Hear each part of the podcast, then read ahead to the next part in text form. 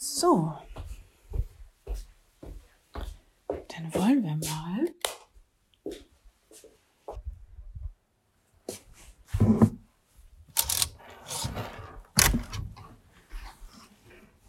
So, ich bin im Kleiderschrank angekommen. Dann kann es ja offiziell losgehen. So, jetzt muss ich nochmal in meine Notizen hier wechseln. Ich arbeite ja jetzt offiziell mit einem Skript. Und damit herzlich willkommen zu Live Love Ride Folge 18, der Pferdemädchen-Podcast mit der dritten Sonderfolge seit dem Corona-Lockdown. Und ich muss sagen, jetzt gerade in diesem Moment, wo ich mit meinem Kopf voran in den Mittelteil von meinem Kleiderschrank krabbele, habe ich durchaus gute Laune. Diese Woche war bei mir aber eher so mittel. Und ich will da auch gar nicht groß jammern. Ist ja schließlich auch hier ein Podcast, keine Gruppentherapie. Eine Sache in puncto Stress möchte ich dann aber doch mit euch teilen. Ich merke nämlich, dass mich vor allem Facebook gerade stresst. Auf Facebook äh, bin ich jetzt einfach zwangsläufig gerade wieder öfter unterwegs und ich sehe da einfach immer mehr Sachen in meinem Newsfeed, die ich wirklich so gar nicht gut finde. Und dann bin ich halt auch relativ schnell dabei, innerlich die komplette Menschheit abzuschreiben. Und während ich das so mache, kommt mir aber ein Gedanke. Und zwar einer, der das alles so ein bisschen relativiert. Und genau da würde ich euch gerne mitnehmen, weil ich glaube, dass das vielen gar nicht so klar ist. Soziale Medien wie Facebook sind ja keine klassischen Informationsmedien, wie zum Beispiel der öffentlich-rechtliche Rundfunk. Und hier machen wir mal kurz ein bisschen Medientheorie. Der Auftrag nämlich zum Beispiel von der ARD oder des öffentlich-rechtlichen Rundfunks allgemein ist im sogenannten Rundfunkstaatsvertrag geregelt und in den Landesrundfunkgesetzen. Und was da drin steht, das wurde alles von Landesparlamenten demokratisch beschlossen. Und so werden dann zum Beispiel die Zahl der Programme definiert, die wesentlich zur Meinungs- und Medienvielfalt in Deutschland beitragen. Wir können uns dort umfassend und vielfältig informieren, sodass am Ende sich jeder selbst seine Meinung zum Beispiel zu politischen Fragen bilden kann. Das gelingt jetzt mal besser und auch mal schlechter. Das Ganze ist aber wirklich im Wesentlichen wichtig für die Demokratie. Und wie gut auch eben eine aktuelle Berichterstattung gelingen kann, das sehen wir jetzt in Zeiten von Corona wirklich sehr, sehr gut. Es gibt so unglaublich viele, wie ich finde, gute Formen von Berichterstattung, sowohl online wie auch in den klassischen Medien. Also da würden mir jetzt wirklich eine ganze Menge Best-Practice-Beispiele einfallen. Damit das gelingen kann, müssen die Sender vor allem eins sein, nämlich unabhängig. Unabhängig von Geldgebern und Werbeeinnahmen. Denn wenn man abhängig wäre von so einem Geldgeber oder zum Beispiel von den Werbeeinnahmen, dann könnte man da eben direkt oder auch indirekt beeinflusst werden. Und deshalb kommen wir alle in Deutschland gemeinsam zum Beispiel für den öffentlich-rechtlichen Rundfunk auf. Und das sind halt fundamentale Unterschiede zum Beispiel zu Google, Facebook oder Instagram. Die unterliegen keinem Rundfunkstaatsvertrag und sie sind auch einfach keine Medienhäuser. Das sind gewinnorientierte Konzerne mit einer weltweiten Monopolstellung. Wenn ihr mal von GAFA hört, damit sind die großen vier gemeint, Google, Amazon, Facebook und Apple. Und zu Facebook gehören ja auch Instagram und WhatsApp. Und jetzt überlegt euch mal kurz, wie viel Kontakt ihr mit denen so im Schnitt habt am Tag. Ich behaupte, eine signifikant große Menge kommt da mehrheitlich zustande. Ich nehme mich da selber übrigens auch nicht aus. Und das Geschäftsmodell von denen, nehmen wir jetzt mal Facebook. Das Geschäftsmodell ist nicht ausgewogene Berichterstattung, wo sich am Ende jeder vielfältig eine Meinung bilden kann. Nein, das Businessmodell ist Auslieferung von passgenauen Werbeanzeigen an Zielgruppen. Und wie erreicht man das? Einfach gesagt, indem man die Nutzer so oft und so lange wie möglich in die Applikation zieht. Klicks und Interaktionen, die sind hier das angestrebte Ziel. Und diese Klicks und die Interaktionen, die erreicht man eben, indem man entweder genau den Content in den Feed drückt, mit dem wir eben sehr übereinstimmen, oder halt das Gegenteil davon. Dann reagieren wir nämlich. Und jeder Klick, jeder Kommentar und jeder Share, den wir machen, sind Teil des Konzepts. Die Ironie ist ja auch, wir kommen uns vor, als wären wir dort die Kunden, die Nutzer. Ja, das Gegenteil ist der Fall. Wir sind die Ware. Und wenn ich das mal so sagen darf, wir verkaufen uns da ganz schön unter Wert. Da will ich jetzt aber auch nicht zu weit ausholen. Worauf ich hinaus will und was ich einfach nochmal sagen möchte. Ich habe diese Woche manchmal wirklich gedacht, ey, die Leute drehen immer mehr durch. Niemand kapiert mehr, was Sache ist und mehrheitlich scheinen irgendwie alle im Team zu spielen, was sich groß auf die Fahne geschrieben hat, Corona ist doch im Wesentlichen nur eine Grippe. Das stimmt aber nicht. Das war kein echtes Meinungsbild, was ich da gesehen habe. Das war genau das, was Facebook mir persönlich in den Newsfeed gedrückt hat, weil ich nämlich genau darauf anspringe. Und weil das genau die Art Inhalte ist, auf die ich derzeit am meisten reagiere. Und das perfide ist, die Leute, die das schreiben, die gibt's ja wirklich. Es ist also auch wichtig, wenn jemand jetzt sowas postet, was wirklich so völlig neben der Realität ist, dann auch da was drunter zu schreiben. Aber man setzt halt damit auch eine Maschine in Gang, die am Ende bewirkt, dass man immer mehr davon zu lesen bekommt und glaubt, dass das, was wir da aktuell durchscrollen, die aktuelle Stimmungslage draußen in der echten Welt repräsentiert. Und das ist das Schöne und das ist die gute Nachricht. Das tut es nicht. Das, was wir da sehen, das, was ich da sehe, das ist einfach nur das, was der Algorithmus für mich gerade passend findet. Und das, was du in deinem Newsfeed siehst, das ist auch kein repräsentatives Stimmungsbild der Allgemeinheit. Das ist das, wovon der Newsfeed denkt, dass du es am besten klicken wirst. So viel zu diesem kleinen Ausflug. Ich habe heute in der aktuellen Folge natürlich auch ein paar Geschichten aus der echten Welt für euch. Wir werden von Sandra hören, die aus Köln nach Oklahoma ausgewandert ist. Sonja berichtet uns aus Schweden, wo ja aktuell die Corona-Krise bislang deutlich lockerer gehandhabt wird von der Regierung. Ich erzähle euch ein bisschen, welches YouTube-Video mich diese Woche wirklich sprachlos gemacht hat. Es gibt einige Updates zu den Digitalprojekten im Westernreiten und wir schauen Richtung Ende der Folge verstärkt auf das Thema Online-Turniere bzw. Virtual Horse Shows. Starten möchte ich mit Sandra. Letzte Woche haben wir ja schon Miriam aus Texas gehört. Viele Grüße nochmal an dieser Stelle. Und die Nachricht von Sandra, die ist ganz knapp auch schon letzte Woche angekommen, als ich die Sonderfolge aber schon fertig produziert hatte. Und das war ja irgendwie drei Uhr nachts. Da wollte ich dann nicht nochmal was reinbasteln. Deshalb gibt's die Nachricht von Sandra aus Oklahoma heute für euch mit dem Hinweis, dass hier quasi eine Woche Zeitverzug drin ist. Sandra kommt aus Deutschland, lebt seit ein paar Jahren als Pferdetrainerin in den USA. Sie hat ihr Pony mitgenommen und ist ausgewandert. Und ich sag mal so, wenn wir der Medienberichterstattung folgen und in die USA schauen, dann sehen wir dort vor allem aktuell sehr viele Bilder aus New York City und aus vielen anderen Großstädten. Wie es auf dem Land aussieht, das lässt sich von uns aus im Grunde kaum verfolgen. Ich wollte deshalb von Sandra wissen, wie aktuell bei ihr die Lage ist. Ja, was Corona angeht, hängen wir, glaube ich, zwei bis drei Wochen dem deutschen Ausmaß gerade noch hinterher. Werden da aber ziemlich bald, glaube ich, auch aufholen, ähm, weil manche es hier echt nicht ernst nehmen. Äh, da spreche ich vor allem von dieser äh, Fraktion ähm, pro Trump, ähm, die das alles für Hinterhalt von Russland halten, damit Trump nicht wieder gewählt wird und ja, so ein Kram. Die blicken es aber hoffentlich auch irgendwann und handeln ein bisschen vernünftiger. Hier sind zurzeit äh, die Schulen geschlossen, ähm, alles, was an kleineren Geschäften hier ähm, boutiquemäßig oder so ist, hat geschlossen. Die haben es aber mehr oder weniger freiwillig alle gemacht. Restaurants bieten nur noch To-Go und Curbside Pickup ab. Das heißt, du kannst anrufen und die bringst dir dann an den Bürgersteig. Äh, McDonald's und alles hat auch nichts mehr offen, wo man sich reinsetzen kann. Also die haben alle nur noch ihren Drive-Thru offen. Ähm, ja, ansonsten sind sehr viel Desinfektionssprays oder Spender überall aufgebaut. Ähm, Walmart hat nicht mehr 24 Stunden auf. Die haben auch nur noch ähm, quasi normale Öffnungszeiten, wie man das von Deutschland her kennt. Ich glaube, die machen um 8 Uhr oder so zu.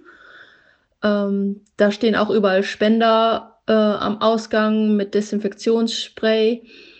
Meisten Leute laufen jetzt hier mit Handschuhen rum, vor allem auch an den Tankstellen, weil das halt so diese größte weiter Ansteckungsgefahr ist, glaube ich, wenn man da seine, seinen PIN eingibt an der Tanksäule und äh, seine Karte reinsteckt und halt diesen Griff anfasst. Ja, viele Leute laufen halt mit Handschuhen rum und Gesichtsmaske.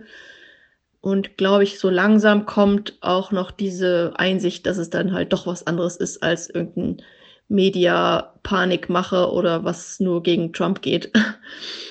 ähm, die merken langsam aber sicher doch, dass es so eine ernste Krankheit ist, die man sich da einfangen kann. Ja, Pferde businessmäßig ist es halt schlecht von daher, dass keine Turniere mehr stattfinden.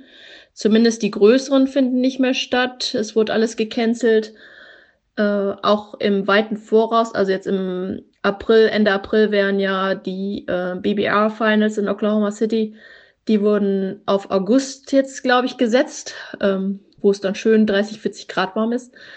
Aber wie gesagt, es werden halt nicht alle gecancelt. Ähm, die, die dann außerhalb dieser City Limits dann irgendwie stattfinden, äh, Barrel Race oder auch Ropings, die finden immer noch statt. Das sind dann auch größere Veranstaltungen, also Samstag, Sonntags mit jeweils 200, 300 Leuten.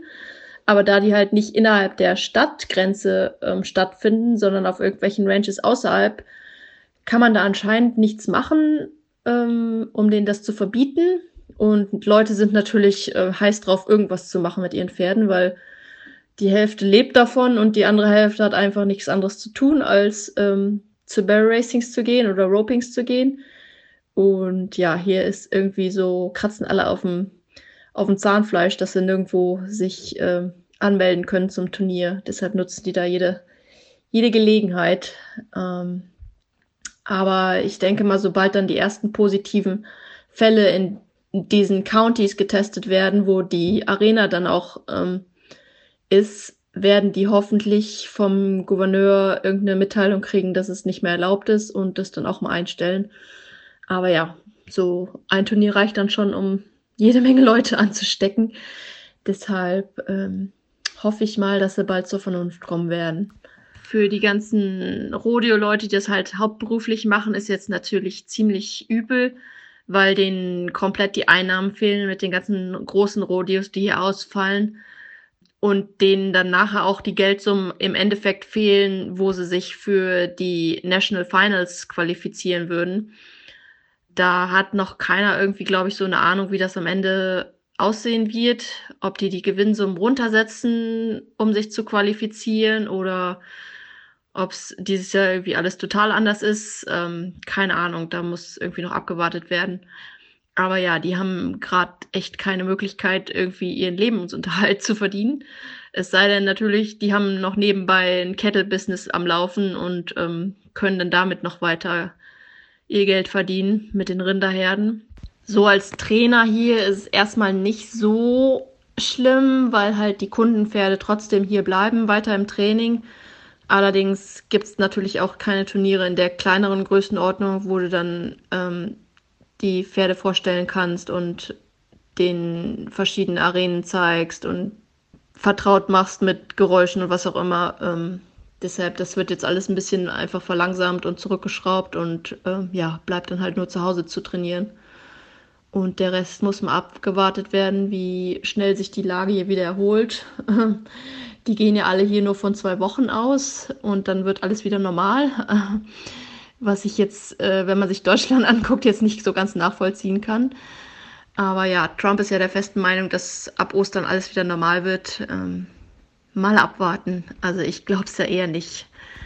Ansonsten habe ich das Glück, dass zu Hause eigentlich alles ähm, easy ist. Ähm, meine Familie ist zu Hause und Arbeit ist auch nur Papa und Mama quasi. Also die müssen nicht unter Leute großartig, um zu ihrer Arbeit zu kommen. Die arbeiten in ihrer eigenen Firma und ähm, sind da zu zweit.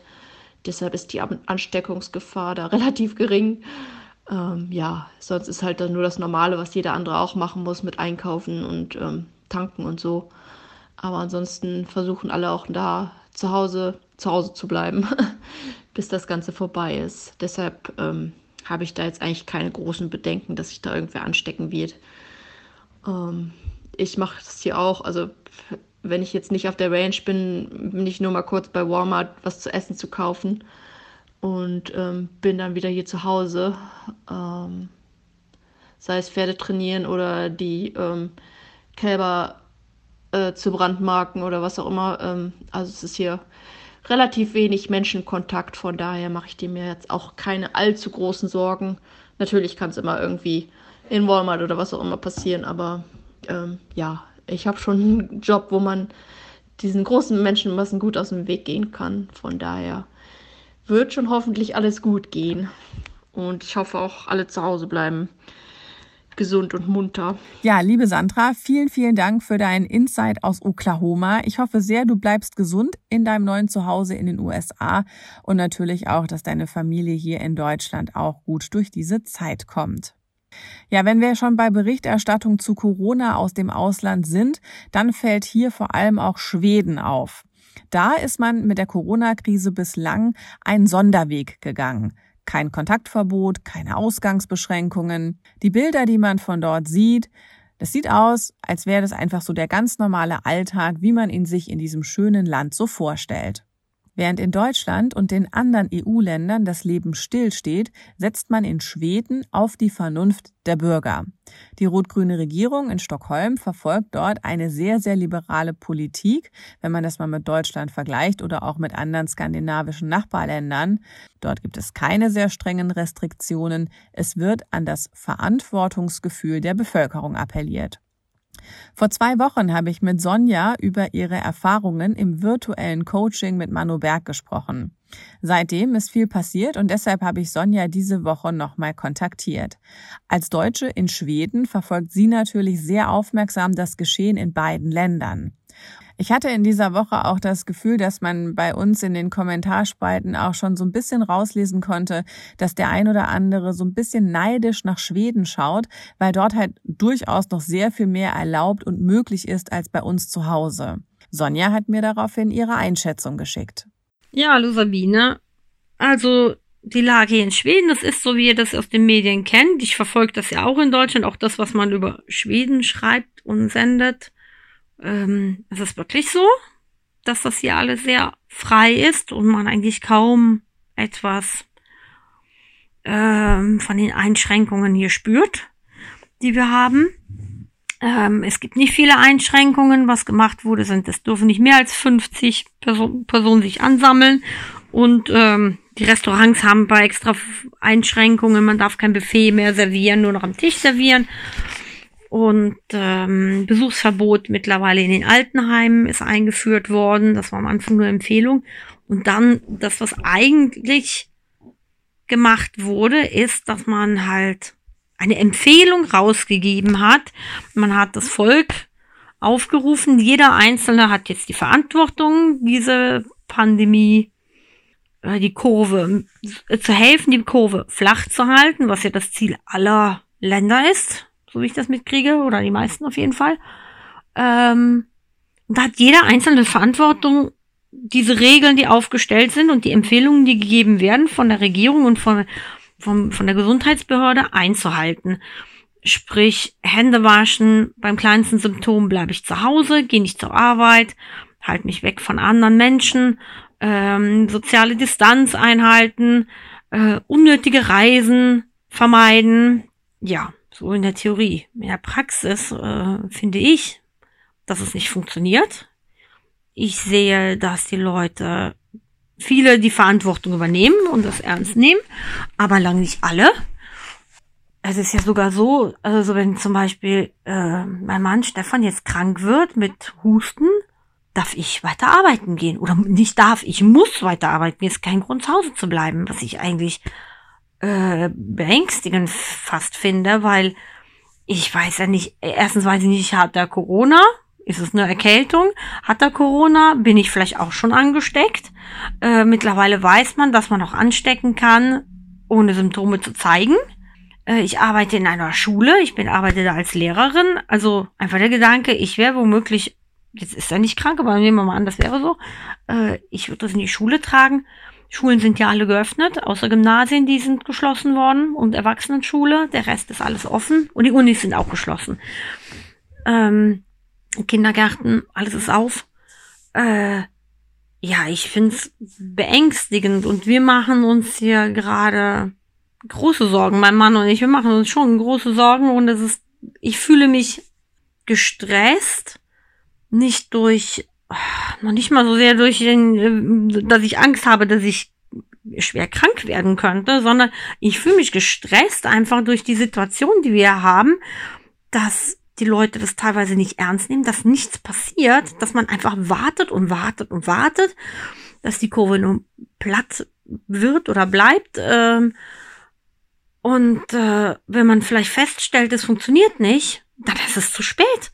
Dann haben wir hier womöglich ein zweites Italien. Also äh, plus hinzu kommt für mich als Stresspunkt, es gibt halt in Schweden, wir sind nur 10 Millionen Einwohner aber auf einer Fläche, die doppelt so groß ist wie Deutschland. Also das heißt, darum denke ich mal, liegen wir so ein bisschen hinterher. Das ist halt eine große Fläche, wenig, also relativ wenig Menschen auf einen Quadratkilometer gerechnet. Äh, darum kommt die, kommt diese ähm, Epidemie etwas später hier hoch, glaube ich, und braucht ein bisschen länger. Aber äh, was eben für mich auch so ein Stresspunkt ist, genau, das ist einfach die Tatsache, dass wir hier nicht so viele Intensivbetten haben in Schweden. Es waren knapp über 500 vor der, äh, also Anfang des Jahres. Jetzt hat man aufgestockt und hat eben noch mal extra nachgeguckt. Knapp 900 Intensivplätze. Ist nicht viel für 10 Millionen Einwohner. Also, man spricht in den Nachrichten schon, was die Schutzausrüstung jetzt an manchen Stellen schon zu Ende ist, wie es auch in anderen Ländern ist, äh, dass die Medikamente knapp werden können. Und gestern haben sie gesagt, dass wahrscheinlich übers Wochenende, wenn die Zahlen weiter so steigen, dass in Stockholm die Intensivbetten also ausgehen, dass man nach dem Wochenende an vielleicht anfangen muss zu entscheiden, wer kriegt jetzt noch ein Bett auf Intensivstation und wer nicht mehr. Da sind wir dann schon relativ schnell. Und äh, ja, ich ich verstehe es nicht. Also, aber ähm, wir haben das viel auf der Arbeit diskutiert. Wie gesagt, ich arbeite als Lehrerin in der Schule, eine kleine Schule, mit meinen Arbeitskollegen viel gesprochen, mit Freunden diskutiert und äh, also schwedischen, also Schweden. Und die sehen das nicht so wie ich. Die sind sehr entspannt, sehr gelassen und denken, sagen, ja, ich soll mich nicht beunruhigen. Das würde so funktionieren, die schwedische Gesellschaft. Das wäre keine Gefahr. Ähm, das wäre alles unter Kontrolle.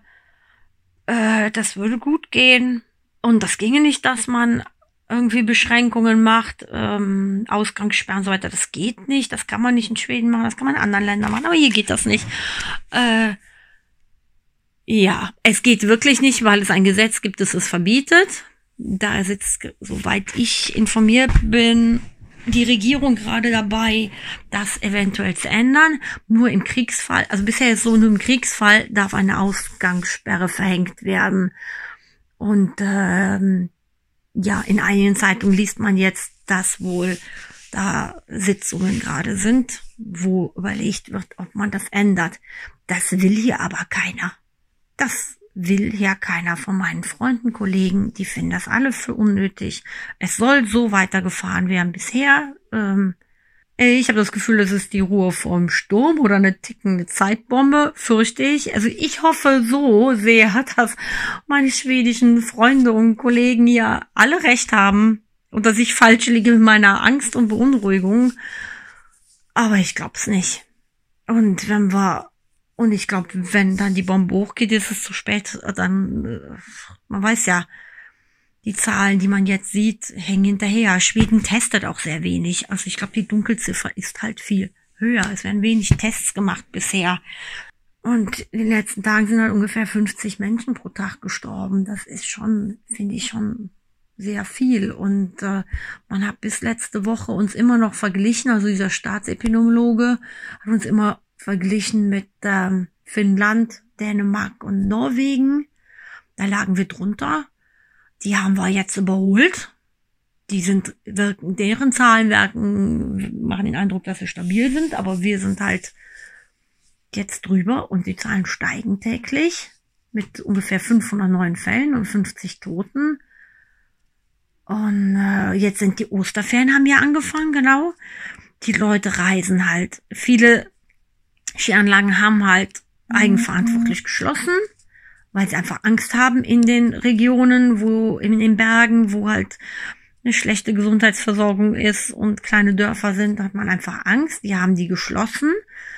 Aber es fahren trotzdem ganz viele hier jetzt in die Ferien, in, in den Norden, da wo wir leben, die kommen jetzt hier hoch. Viele aus Stockholm kommen hier hoch. Es sind ein paar tausend, die hochkommen. Ähm, die haben hier Sommerhäuser oder so, ähm, Ferienhäuser. Ein Teil flieht auch von Stockholm in diese Ferienhäuser hier hoch, eben weil in Stockholm so viele Fälle sind mittlerweile. Aber dadurch wird natürlich dieser Virus jetzt gerade, ist meine Meinung, über das ganze Land verteilt. Und ich glaube, nach Ostern, ein, zwei Wochen nach Ostern, kriegen wir die Quittung, dass wir den, dass wir den Virus im ganzen Land dann haben, überall.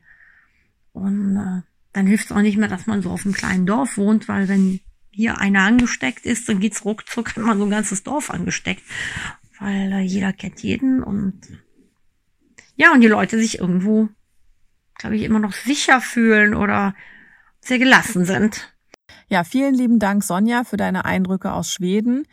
Die Aufnahmen mit Sonja sind vom 3. April. Heute am 5. April ist in den Nachrichten zu lesen, dass Schweden jetzt auch mehr Restriktionen erlassen will.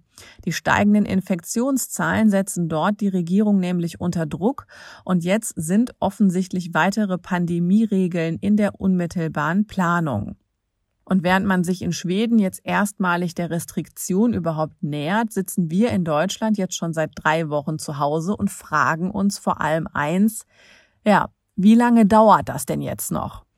Und das ist es auch, glaube ich, was den Umgang mit dem ganzen Thema einfach so schwierig macht. Wir haben kein Licht am Ende des Tunnels. Wir haben kein Ziel am Horizont, wo man einfach sagt, okay, das ist jetzt vielleicht noch weit weg, aber wir können uns so Stück für Stück drauf zuarbeiten. Ich meine, gerade wir Pferdemädchen wissen ja, je nachdem, welches Manöver man erreichen will, da muss man auch mal einen langen Atem haben. Ich behaupte mal, selbst wenn man uns jetzt eine schwierige Timeline hinlegen würde, würden wir mit klarkommen. Wir hören eine Hochrechnung von dem, lesen eine neue Modellierung da und es gibt hier einfach keine Antwort, auf die man sich scheinbar mehrheitlich verständigen kann. Es scheint auch so, als wäre inzwischen jeder zum Epidemiologen mutiert oder auch Statistiker auf dem zweiten Bildungsweg geworden und jeder kippt dann auch nochmal seine eigene Theorie dazu in den Newsfeed. MyLab ist Chemikerin und YouTuberin.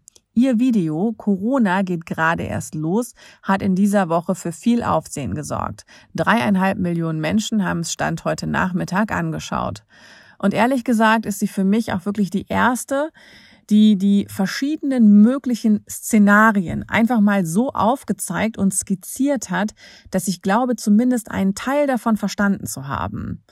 Und ich muss ganz ehrlich sagen, ihre Antwort auf die Frage, wie lang dauert es denn noch, die gefällt mir gar nicht. Aber das hier ist ein Pferdemädchen-Podcast und kein Wie lange dauert eigentlich Corona-Podcast. Deshalb möchte ich da jetzt an dieser Stelle auch nicht weiter drauf eingehen. Macht euch euer eigenes Bild. Das Video von MyLab ist 22 Minuten lang und ich finde das eine sehr gut investierte Zeit. Video habe ich euch auf der aktuellen Folgenseite das Video habe ich euch auf der aktuellen Folgenseite eingebunden, liveloveright-podcast.de und dann die aktuelle Sonderfolge anklicken. Da findet ihr alle Social Media Postings, die ich im Laufe der Folge noch erwähnen werde. Auch wenn wir noch nicht sicher sind, wie viel Zeit es jetzt eigentlich zu überbrücken gilt, die Digitalisierung des Reitsports ist mit einer Dynamik angestoßen, die beachtlich ist. Während die FN noch bis vor kurzem absolut straight kommuniziert hat, dass am Stall wirklich nur eine Notversorgung der Pferde erfolgen soll, was weniger mit Training oder unserem normalen Stallbesuch zu tun hat, geht der Trend auch hier scheinbar jetzt in eine etwas andere Richtung. In der aktuellen Folge des WeHorse Podcasts spricht Moderator Christian Kröber mit Christoph Hess. Viele Westernreiter werden den vielleicht nicht kennen, deshalb kurzes Intro zu Christoph Hess. Christoph Hess ist Richter, Trainer und Ausbildungsbotschafter der FN. Und in der Sonderfolge vom WeHorse Podcast erzählt er unter anderem, wie er einer Radiomoderatorin als Experiment digital Reitunterricht gegeben hat. Das Ganze kann man sich auf YouTube ansehen und dass er sich durchaus auch Online-Turniere vorstellen könnte.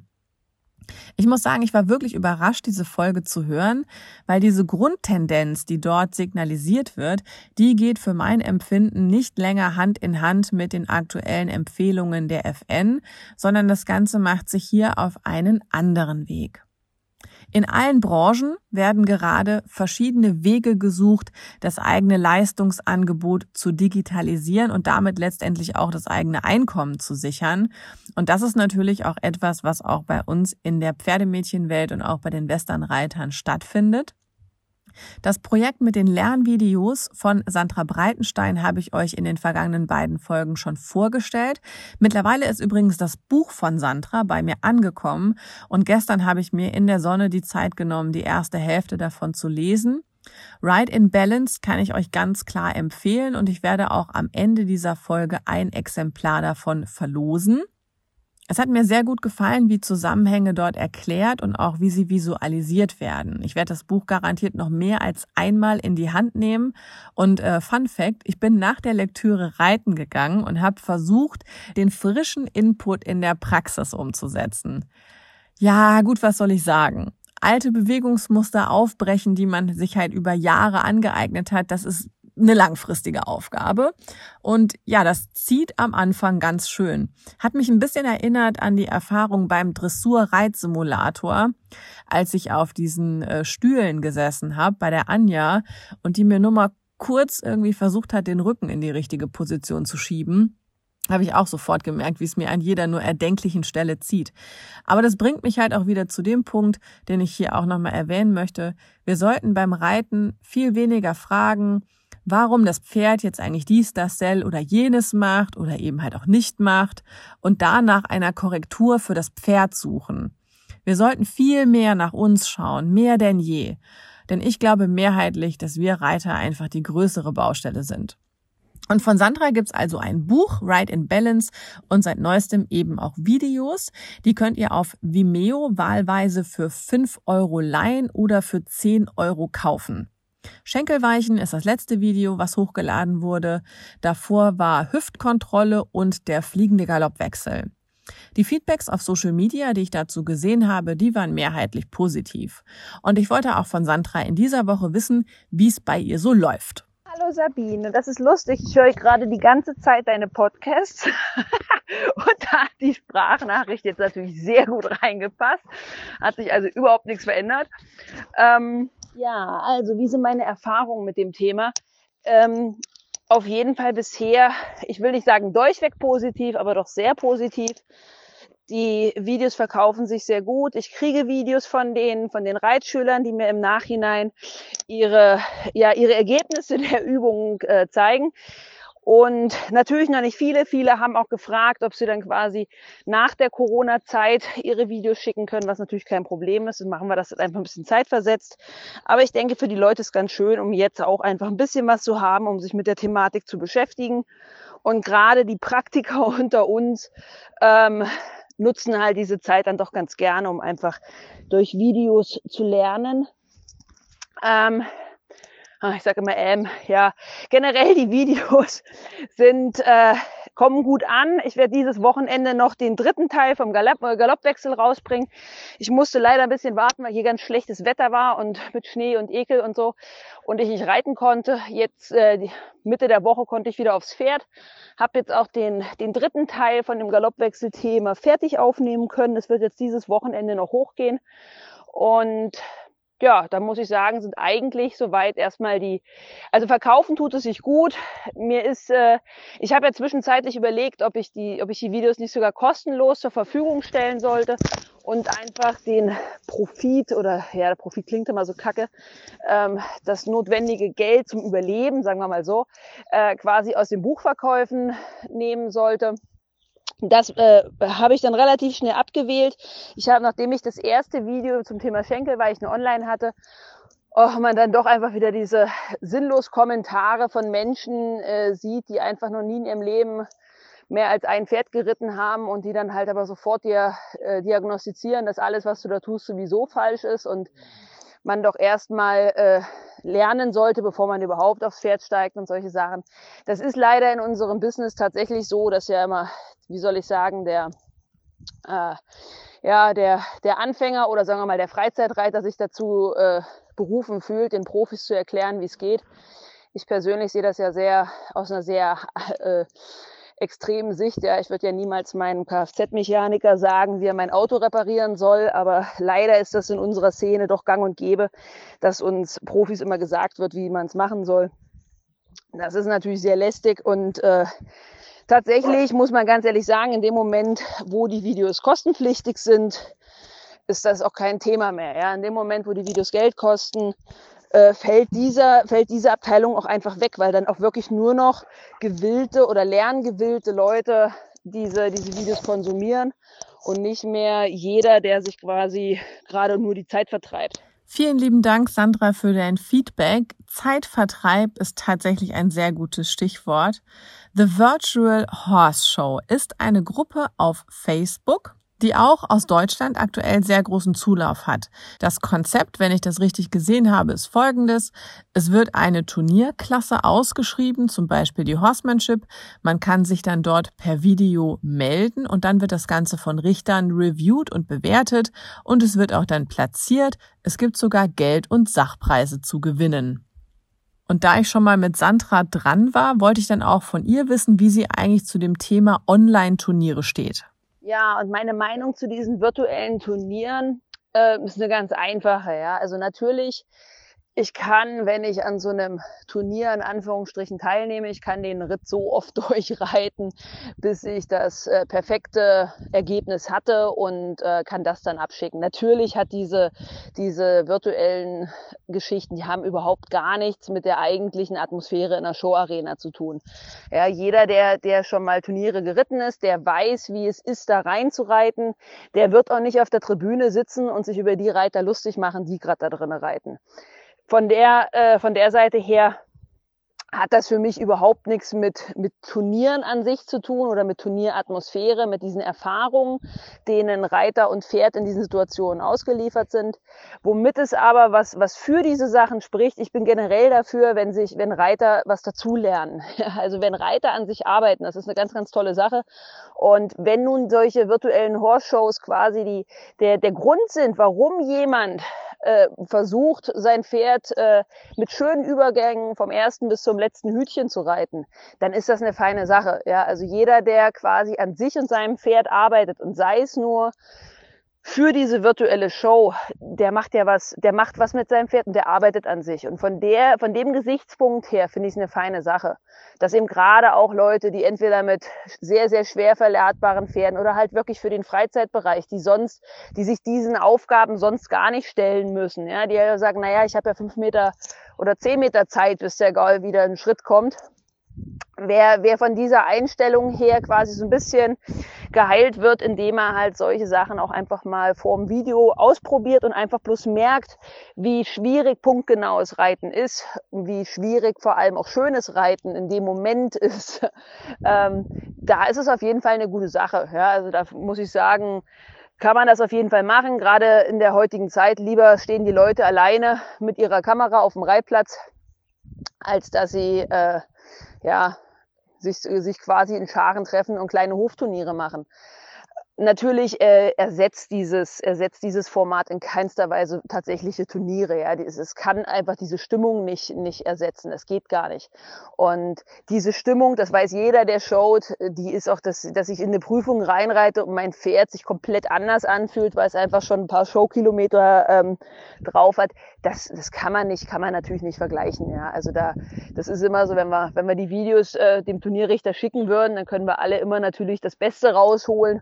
Aber auch das ist ja äh, natürlich haben alle die gleichen die gleichen Voraussetzungen. Ja, jeder kann quasi das Beste raus rausholen und je nachdem, wer halt ja was man halt selber auch als sein bestes Ergebnis empfindet, das wird dann halt in den großen Pott geworfen. Also ich finde es als Verstreuung der zu, der zu der derzeitigen Zeit eine gute Sache und wie gesagt, Hauptsache die Menschen arbeiten an sich und ihren Pferden und versuchen dadurch besser zu reiten, dann ist das doch vollkommen in Ordnung.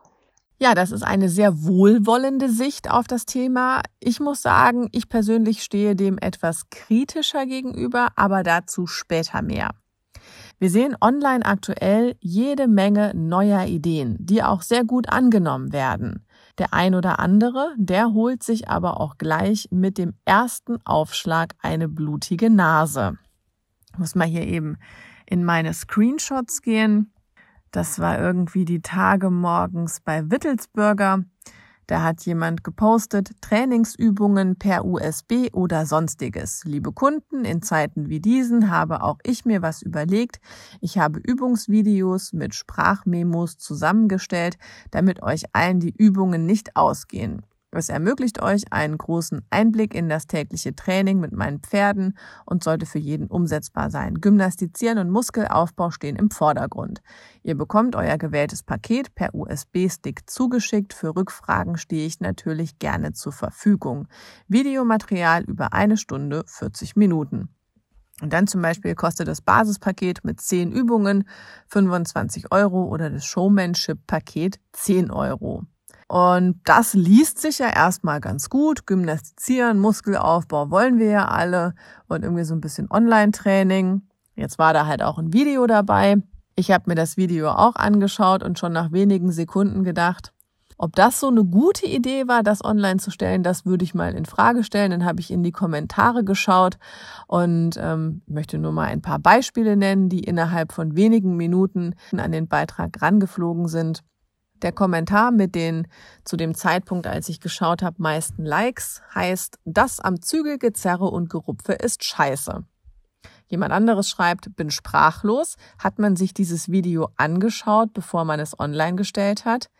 Ganz schlechte Werbung, schreit jemand anderes. Das sieht schrecklich aus. Never ever würde ich auch nur ein Video kaufen. Das sieht nicht schön aus. Jetzt kann man sich natürlich die Frage stellen, ob diese Kommentare eigentlich alle den richtigen Ton getroffen haben. Auf der anderen Seite muss man auch sagen, wenn man so weit sich aus dem Fenster lehnt, dass man sagt, das hier ist mein Video, das ist mein Angebot, das ist mein Konzept, dann macht man sich damit auch auf eine Art angreifbar, die, naja, ich würde mal sagen, vergleichsweise vorhersehbar ist.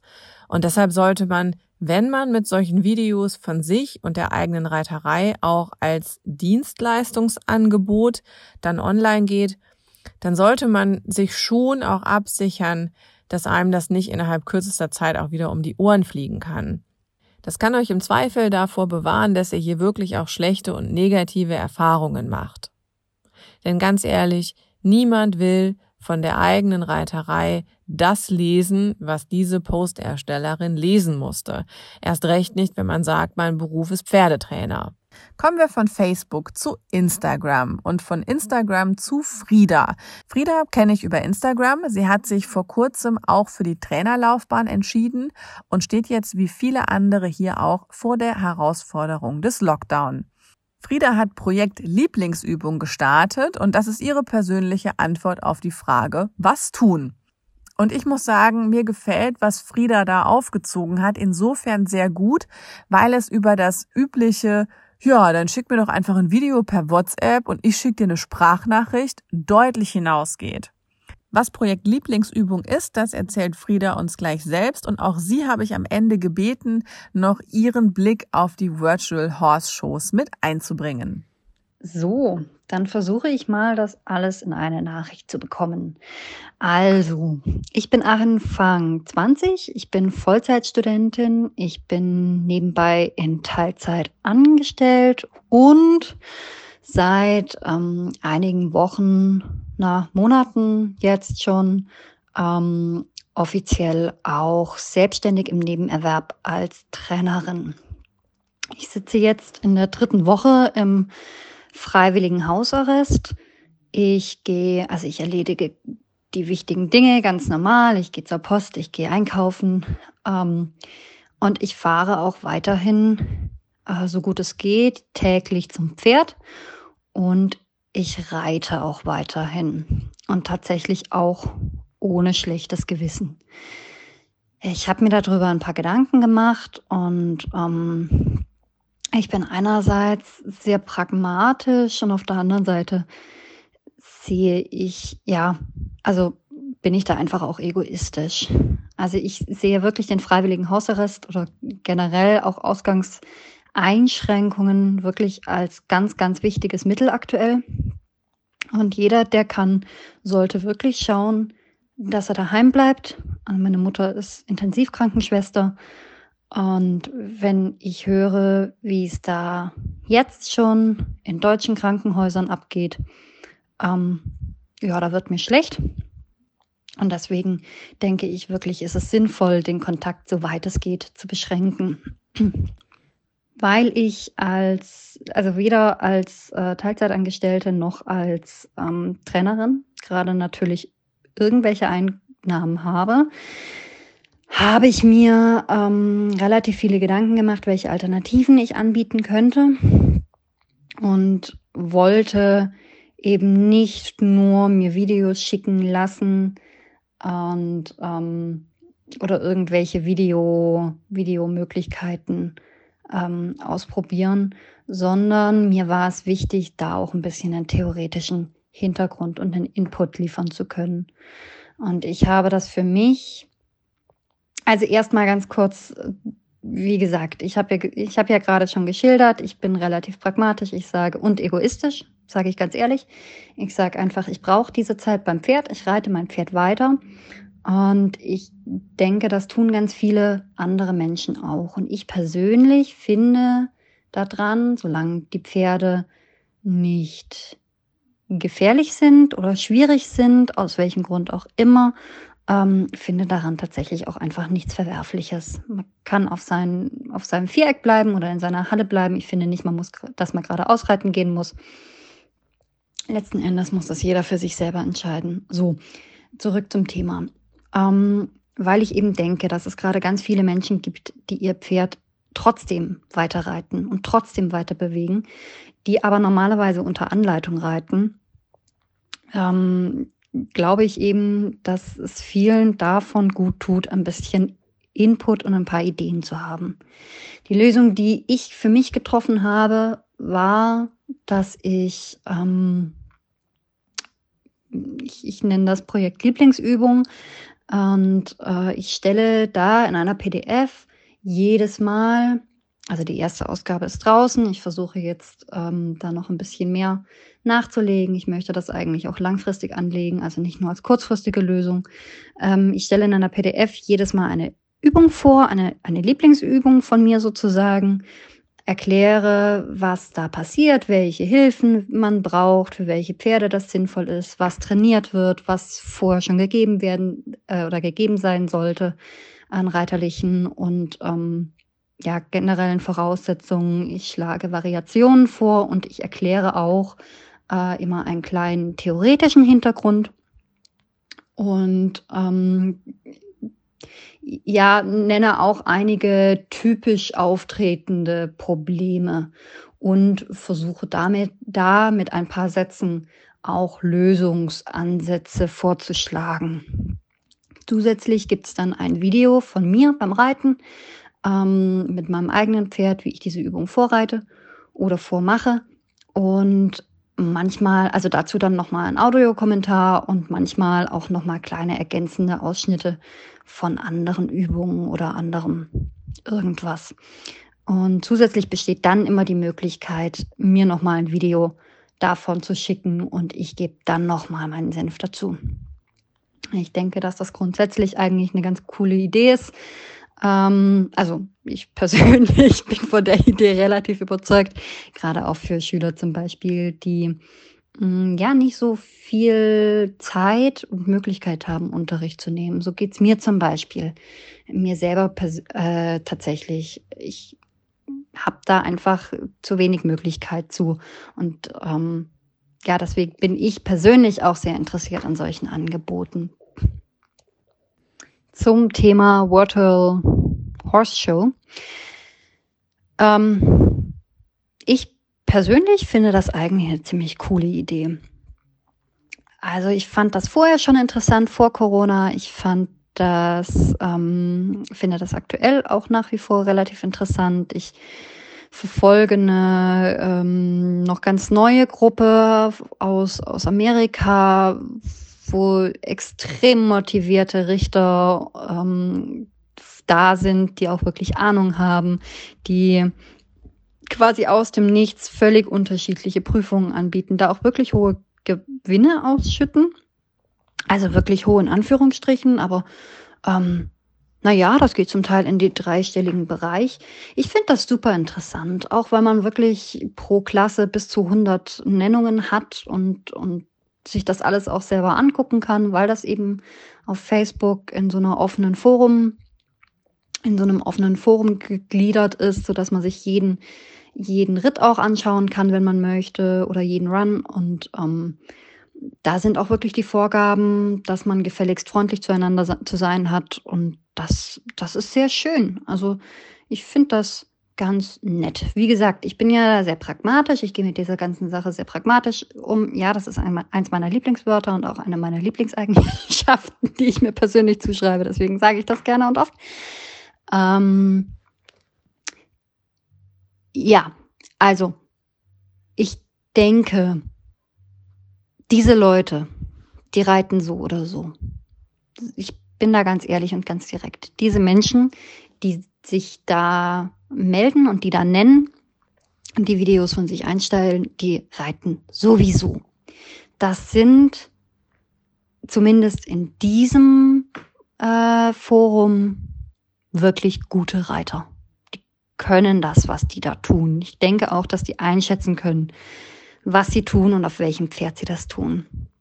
Ich muss ganz ehrlich sagen, ich glaube weniger, dass das zu Blödsinn animiert oder dass das zu unbedachtem Reitkonsum, sage ich mal, animiert, sondern viel eher vielleicht ein bisschen Druck wegnehmen kann. Weil äh, ich, ich bin da wirklich, glaube ich, ein, ein sehr, mm, ähm, also sogar ich habe richtig Lust aufs Turnier zu fahren und ich habe für dieses Jahr aus verschiedenen Gründen nur ein einziges Wochenende geplant. Ich habe richtig Bock. Und wenn ich denke, wie viele Menschen es gibt, die gewöhnt sind, im Frühjahr und im Sommer auf jedes Turnier zu fahren, das nur irgendwie geht, die sitzen auf glühenden Kohlen. Und ich kann mir vorstellen, dass es für die ganz schön sein kann, wenigstens mal online und abgespeckt ein, zwei, drei Pattern durchzureiten und sich da präsentieren zu können. Ja, das ist meine Meinung dazu. Also sicherlich nicht vergleichbar mit einer richtigen Show, aber ähm, durchaus vielleicht ein Instrument, da so ein bisschen das, ähm, die Lust drauf zu stillen, vielleicht nicht, aber so ein bisschen zu beruhigen. Und ähm, ich denke, die Leute, die da mitmachen, die reiten sowieso. Vielen lieben Dank, Frieda. Viel Erfolg mit Projekt Lieblingsübungen. Auch hier ein eher wohlwollendes Feedback auf die Online-Turniere.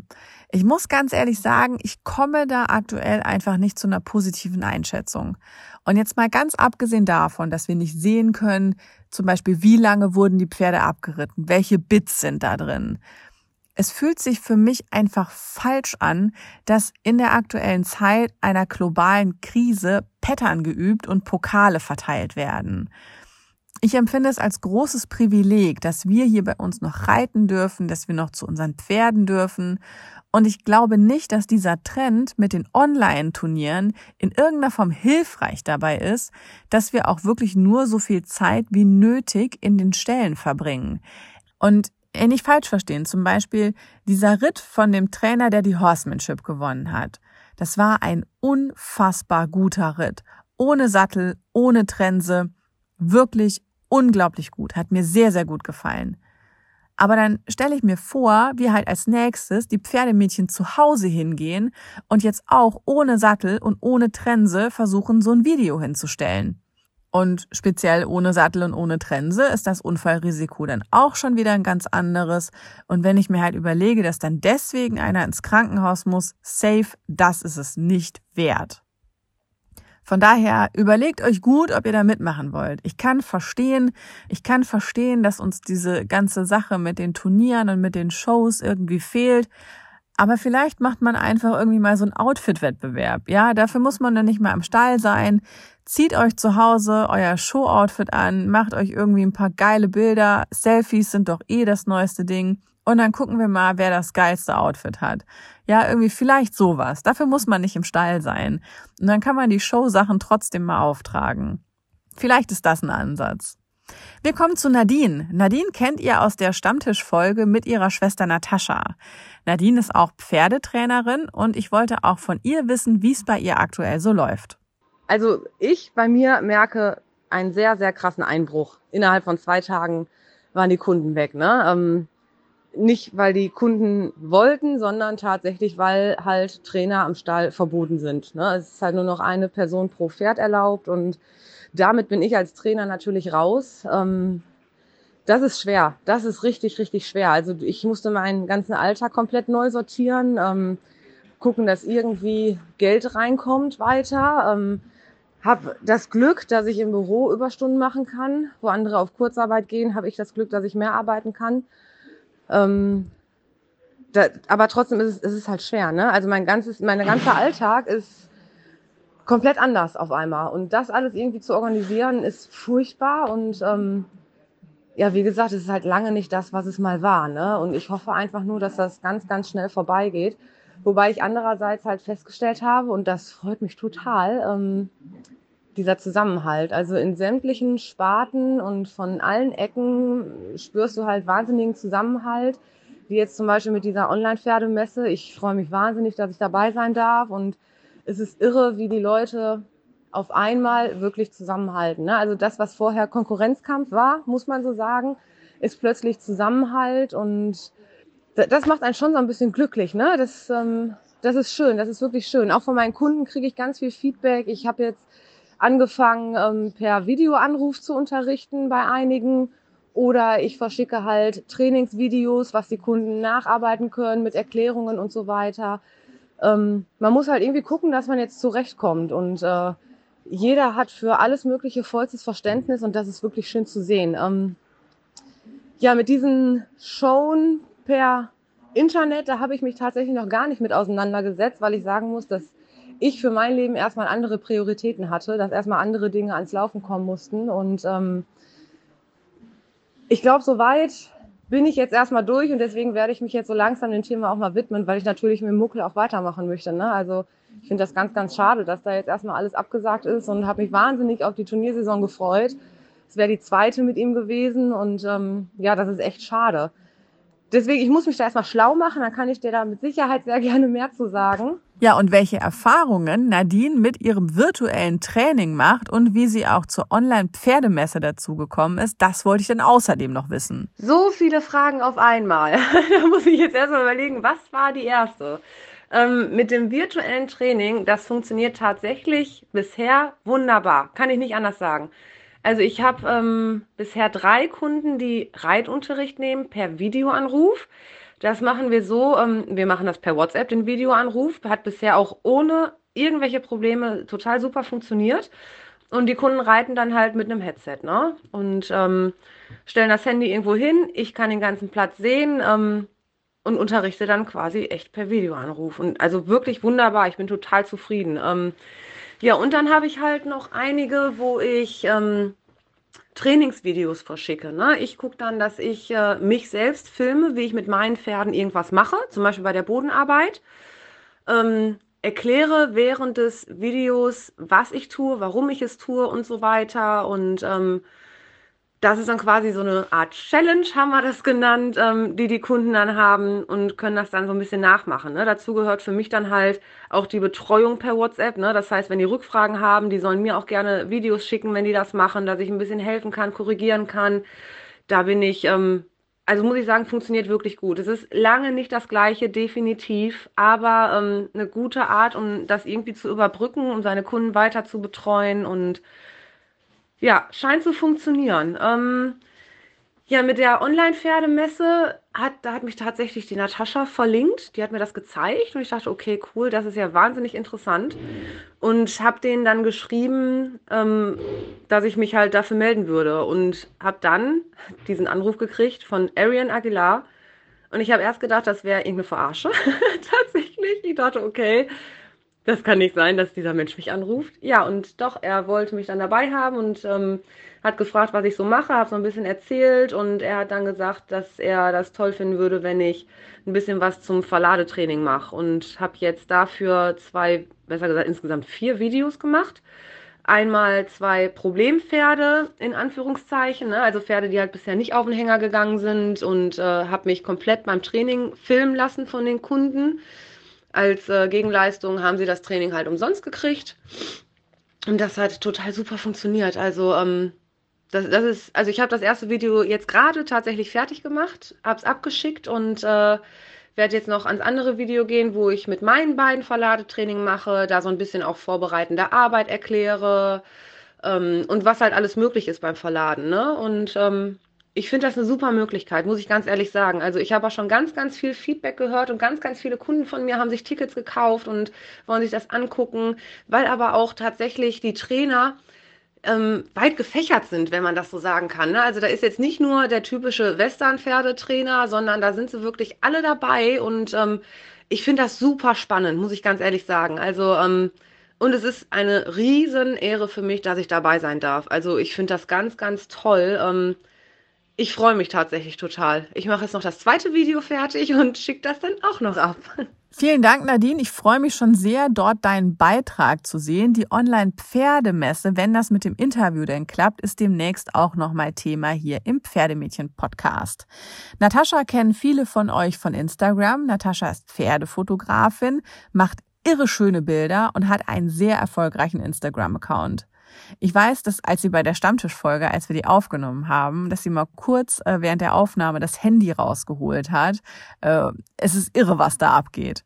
Ich wollte auch von ihr wissen, wie es bei ihr zurzeit läuft, denn zumindest für Fotografen gibt es ja aktuell kein Berufsverbot. Vor drei oder vier Wochen, ich weiß gar nicht genau, ich habe kein Zeitgefühl mehr, ähm, hatte ich mich noch mit einer befreundeten Pferdefotografin getroffen ähm, ja, wir waren einfach zusammen mit den Hunden spazieren und wir sind dann auch auf Instagram mal live gegangen und hatten zu der Zeit noch gesagt, dass unsere Shootings auf jeden Fall erstmal ganz normal weitergehen. Man müsste sich keine Sorgen machen, die Termine finden statt. Wir haben ja Abstand beim Fotografieren und so weiter. Ähm, ja, und ich glaube, vielleicht drei Tage später mussten wir das alles wieder zurücknehmen, was wir gesagt haben. Ähm, ja, das war zu der Zeit ja so, dass die ganze Situation sich in Deutschland quasi täglich geändert hat. Ähm, die Maßnahmen wurden gefühlt stündlich abgeändert oder sogar verschärft und ja, auch die FN konnte man ja, ähm, ja fleißig verfolgen, ähm, ja, da wird ja auch ständig irgendwas geändert. Ähm, ja, letztendlich die Maßnahmen dann auch ein bisschen verschärft und ja, deswegen kam es dann so, dass wir vielleicht drei Tage später oder so ähm, ja das alles zurücknehmen mussten und ja, dass wir halt alle Shootings, alle Termine, die wir hatten, canceln mussten. Und ähm, ja, so läuft es eigentlich auch bis heute. ähm, ich fotografiere bis jetzt noch nicht wieder. Ähm, ich habe jetzt tatsächlich noch das Glück, dass ich einige Nachbestellungen aus alten Shootings bekommen habe. Äh, das kann ich derzeit auch echt nur jeden raten. Also viele von uns, es gibt ja Unmengen an Pferdefotografen da draußen. Und viele von uns Pferdemenschen hatten schon mal Shootings bei irgendwen. Und ja, wenn ihr euren Fotografen unterstützen wollt in der derzeitigen Zeit, ähm, ja, guckt doch einfach mal in eure alten Galerien rein. Und vielleicht gibt's da ja das ein oder andere Bild, ähm, ja, was ihr noch schön findet, was ihr halt nachbestellen möchtet. Da wird sich euer Fotograf sicherlich ähm, momentan noch mehr drüber freuen als sowieso schon. Ähm, ja, und das äh, Glück hatte ich halt jetzt auch, dass es ein paar, aber tatsächlich wenige Kunden gab, ähm, die halt noch Bilder nachbestellt haben. Darum kümmere ich mich dann gerade, schließe die Aufträge ganz in Ruhe ab und ja, warte quasi auch nur darauf, ähm, dass es wieder ans Fotografieren geht.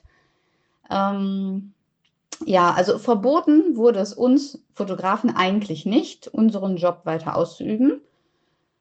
Im Prinzip darf ich fotografieren, äh, allerdings gibt es ja diese Vorgaben der FN. Ähm, die muss ich uns Pferdeleuten wahrscheinlich auch nicht äh, erläutern. Ich glaube, die kennen wir alle inzwischen in- und auswendig. Auch wenn man manchmal, wenn man durch Instagram scrollt, nicht das Gefühl hat, dass es so ist. Ähm, denke ich, wir haben es inzwischen alle schon mal gehört. Und ja, ähm, wir dürfen zur Grundversorgung unseres Pferdes an den Stall. Maximal für zwei Stunden. Ähm, ja, also so leid mir das tut, das sagen zu müssen. Ich liebe meinen Job und ich liebe die Momente, die man daraus mitnimmt. Und für mich ist das alles ganz viel wert und für viele andere da draußen auch. Aber trotzdem ist das nun mal ein Luxusgut und gehört jetzt echt nicht zur Grund- oder äh, Notversorgung sogar eines Pferdes, dass ich schöne Bilder im Kleid vor pinken Blumen habe.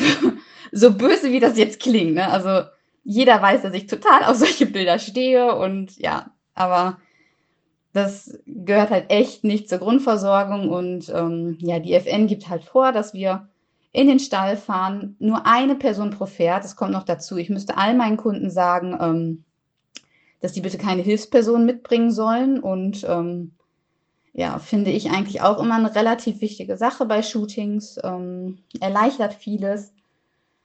Natürlich kriegt man das auch zu zweit hin, gar keine Frage. Ähm, ja, aber es wäre halt noch eine Einschränkung mehr. Neben der Tatsache, dass man es eigentlich gar nicht machen darf als Pferdebesitzer. Ähm, ja, also ich würde quasi, ich selbst halte mich damit dann noch an die Regeln in dem Moment als Fotograf. Natürlich bin ich privat auch Pferdebesitzer, aber beruflich könnte ich sagen, ich ziehe jetzt weiter los und fotografiere, weil ja, die Pferdebesitzer, die halten sich ja da nicht dran. Ne? Die sind ja nicht nur zur Grundversorgung da, sondern machen halt ein Shooting. Kann mir egal sein. Ähm, ja, es gibt tatsächlich noch den einen oder anderen Fotografen da draußen, der das so handhabt. Und ähm, ja, es ist wirklich nur ein ganz kleiner Teil. Also wirklich ich habe das Gefühl, die meisten Fotografen da draußen halten sich da wirklich dran. Ähm, aber trotzdem gibt es halt noch den einen oder anderen. Ich habe sogar das Gefühl, es sind eher die Hobbyfotografen, ähm, die das, sich das vielleicht gerade ein bisschen zunutze machen, ähm, um das mal ganz böse auszudrücken. Ich will niemandem was vorwerfen, ähm, aber dass halt die ganzen Berufsfotografen derzeit nicht rauskommen zum äh, Fotografieren keine aktuellen tollen Blütenfotos haben oder sonstiges. Äh, ja, weil einige Hobbyfotografen ähm, rufen halt tatsächlich auf Instagram noch dazu auf, wer hat denn Bock, ist schönes Wetter oder ich habe von einer Firma Outfits zugeschickt bekommen, die ich noch shooten muss und ja, lass uns doch treffen, wir haben ja alle genug Abstand und wir brauchen auch keine zwei Stunden.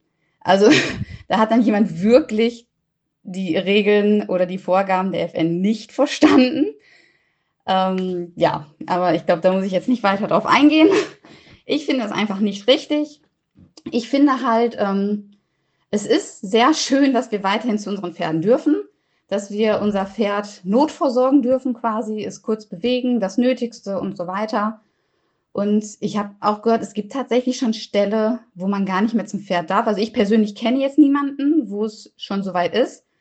Aber ich habe jetzt öfter schon gehört, dass es das irgendwo in Deutschland schon geben soll, dass man gar nicht mehr zu seinen Pferden darf. Ähm, und ich will ganz ehrlich nicht der Grund dafür sein, dass das bald ganz Deutschland nicht mehr darf, ähm, weil noch weiterhin die Outfit-Bilder gemacht werden, dafür zwei Fotografen vorbeikommen. Ähm, ja, und das Abendlicht muss ja auch noch genutzt werden im schönen Kleid. wir haben ja Abstand ja, ich weiß nicht. Also das kann halt alles dazu führen, denke ich, dass das alles weiter verschärft werden muss, wenn sich nicht daran gehalten wird. Und am Ende darf dann niemand mehr zur Versorgung seines Pferdes an den Stall. Und ich finde halt, so weit muss es nicht kommen. Wir können uns einfach mal für ein paar Wochen an die Vorgaben halten. Und ich muss auch echt nochmal betonen, weil ich jetzt so darauf eingegangen bin, äh, dass es ja Buhmänner da draußen gibt. Ähm, ich habe wirklich das Gefühl, die meisten der Fotografen zumindest der Pferdefotografen, so viele andere Szenen bekomme ich gar nicht mit, ähm, halten sich da wirklich dran und ja, versuchen gerade mit Online-Kursen, Webinaren und so weiter äh, die Zeit zu überbrücken. Und ja, ich glaube, so ein paar schwarze Schafe gibt es immer, gibt es unter den Reitern, unter den Fotografen, unter den Trainern, überall. ähm, das lässt sich, glaube ich, nie vermeiden. Aber das ist halt so meine Meinung zu dem Ganzen. Ähm, natürlich weiß man nicht, wie lange das noch geht. Beschleunigen können wir es wahrscheinlich dadurch auch nicht. Aber vielleicht erreichen wir, wenn wir uns einfach an die Vorgaben der FN halten, ähm, dass das zumindest nicht weiter verschärft wird. Und ich finde, damit hätten wir schon sehr viel gewonnen, ähm, weil ich glaube, diejenigen, die sich derzeit nicht dran halten, nur zwei Stunden zum Beispiel am Stall zu sein, weil denen die Zeit mit ihren Pferden so wichtig ist, genau diejenigen werden auch die sein, die am lautesten meckern, wenn sie gar nicht mehr hin dürfen. Ähm, ja, deswegen glaube ich, uns allen ist dadurch geholfen, wenn wir uns an die Vorgaben der FN halten, habe ich es, glaube ich, zum dritten Mal gesagt. ähm, ja, und das ist so mein derzeitiger Stand. Also nach wie vor finden keine Shootings, keine Termine statt. Ähm, und ich kann auch einfach nur hoffen, dass das Ganze bald wieder gelockert wird und ich noch ein paar schöne Momente diesen Sommer einfangen darf. Ähm, ja, das war es, glaube ich, soweit. Ich glaube, ich habe jetzt alles nochmal zusammenbekommen, was ich vorhin schon mal erzählt habe. Ähm, ja, also das war's von mir. Ja, vielen lieben Dank, Natascha. Jetzt muss man dazu sagen, die Regeln, was wir am Stall dürfen oder auch nicht, das macht ja nicht die FN. Ja, also die FN spricht Empfehlungen aus.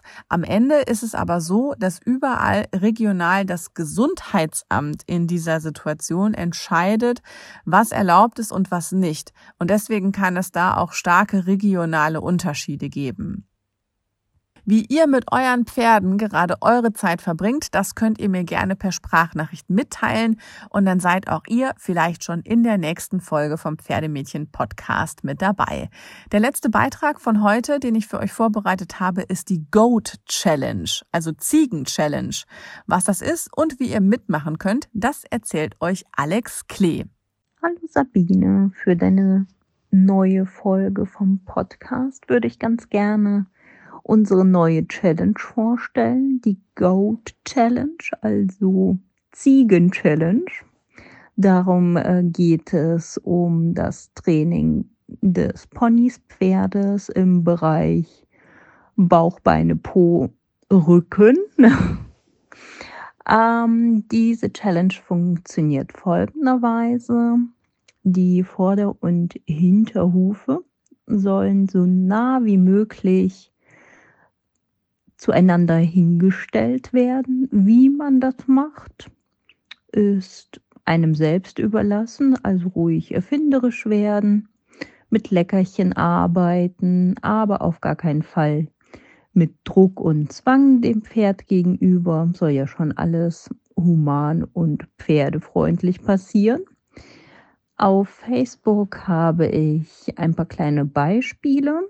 Das Gewinnspiel oder die Challenge wird gesponsert von mir und meinem Mann und der Firma AK Photographics und von unseren Freunden von Healthy Horse Concept, Anni und Marco Jentsch. Ähm, zu gewinnen gibt es einmal eine Faszienrolle und äh, Cowboy Daily, ein Liter Flasche gesponsert von Healthy Horse Concept und wir werfen in den Topf einen Fotogutschein und eine hübsche Abschwitzdecke. Es wäre schön, wenn unter dem Originalbeitrag von uns ein kleiner Clip von der Aktion gepostet werden würde. Ähm, muss nicht lang sein. 20 Sekunden reichen vollkommen aus, weil die Übung ist für die Pferdchen auch recht anstrengend, weil sie müssen den Rücken aufwölben, den Bauch anspannen und das Ganze halt über mehrere Sekunden halten. Ich denke mal, beim Versuch werdet ihr feststellen, wie viel Konzentration und Balance es vom Pferdchen erfordert. Ähm, zur Hilfe könnte man sich natürlich auch gerne äh, Balance Pads nehmen. Auf meinem Beispiel habe ich äh, ein Pad benutzt. Ein Mini-Shetty passt durchaus mit allen vier Füßen auf nur ein Pad drauf. Aber ihr könnt natürlich auch gerne zwei nehmen oder vier, wie auch immer ihr es organisiert. Es gibt ja auch verschiedene Modelle davon, die größer sind. Hauptsache, das Pferdchen steht wie der Name der Challenge schon sagt, ziegenähnlich, schön beieinander und spannt die Muskeln an. Ja, ich wünsche euch ganz viel Spaß beim Versuchen und Trainieren des Pferdchens. Der Einsendeschluss für die Challenge ist Karfreitag. Wenn wir ein bisschen Material zusammen haben, werten wir das Ganze aus. Und das passiert äh, in meinem Namen und zur Hilfe wird mir dann die Annie Jensch mit ihrem fachmännischen Auge dann zur Seite stehen. Die Ziegen-Challenge also. Vielen Dank, Alex. Ich gebe zu, ich habe mit dem Dicky heute schon mal versucht, mich diesem Thema zu nähern. Aber wir sind so krachend gescheitert, dass ich nicht sicher sagen kann, ob wir hier ins Ziel kommen werden. Aber ich mache jetzt Folgendes. Ich nominiere an dieser Stelle einen Joker, nämlich Kim Hege. Kim, ich weiß, jedes deiner Tiere kann das. Und vielleicht stellst du uns einfach in den nächsten Tagen noch ein Video ein, äh, wie du das mit deinen Pferden geübt hast. Kann ja für den einen oder anderen schöner Input sein. Und äh, ja, macht mit bei der Goat Challenge von Alex Klee. Ich hatte euch für heute außerdem eine Verlosung angekündigt, möchte ich jetzt auch noch machen. Ein Exemplar von Sandras Buch Ride in Balance verlose ich unter allen, die sich auf liveloveride-podcast.de für den Pferdemädchen Newsletter anmelden. Hier schreibe ich so maximal einmal im Monat eine Mail zu den aktuellen Folgen und zu Themen, die mir so einfallen. Der Newsletter ist natürlich kostenlos und kann jederzeit mit nur einem Klick wieder abbestellt werden. Wenn ihr also das Ride in Balance Buch von Sandra gewinnen wollt, dann tragt ihr euch für die Liste ein. liveloveride-podcast.de eingeben, einfach ein bisschen runterscrollen. Da könnt ihr euch eintragen und dann seid ihr bei der Verlosung mit dabei. Wer jetzt schon den Newsletter abonniert hat, der nimmt automatisch auch mit teil. Wenn euch diese Folge gefallen hat, dann sagt es gerne weiter. Ihr findet den Pferdemädchen Podcast in der Podcast App von Apple. Da würde ich mich über eure Review und eure Sternebewertung freuen. Und äh, bei Spotify natürlich und bei SoundCloud und natürlich auf Instagram und Facebook. Wenn ihr den Podcast hört, macht gerne einen Screenshot davon, postet ihn in der Insta-Story, verteckt mich. Ich teile die immer gerne weiter. Und ganz ehrlich, das ist bei mir immer so mein persönliches Highlight, wenn ich die Push-Benachrichtigung sehe, dass ich in einer Story erwähnt werde und dann sehe, irgendwo ist jetzt gerade jemand, der hat sich diese Folge angemacht das ist einfach für mich das Allerschönste. Und ja, auch alles, was ihr mit mir teilt, ich freue mich riesig. Schickt mir weiterhin Mails, sabine at liveloveright-podcast.de, schickt mir weiterhin eure Sprachnachrichten. Ihr seid ein Teil von dem, was für mich diese ganze Lockdown-Zeit gerade wirklich erträglich macht. Den Wochenrhythmus, den werde ich jetzt erstmal beibehalten. Das heißt, heute in einer Woche gibt es die nächste Folge für euch. Ich freue mich und wünsche euch bis dahin eine gute Zeit.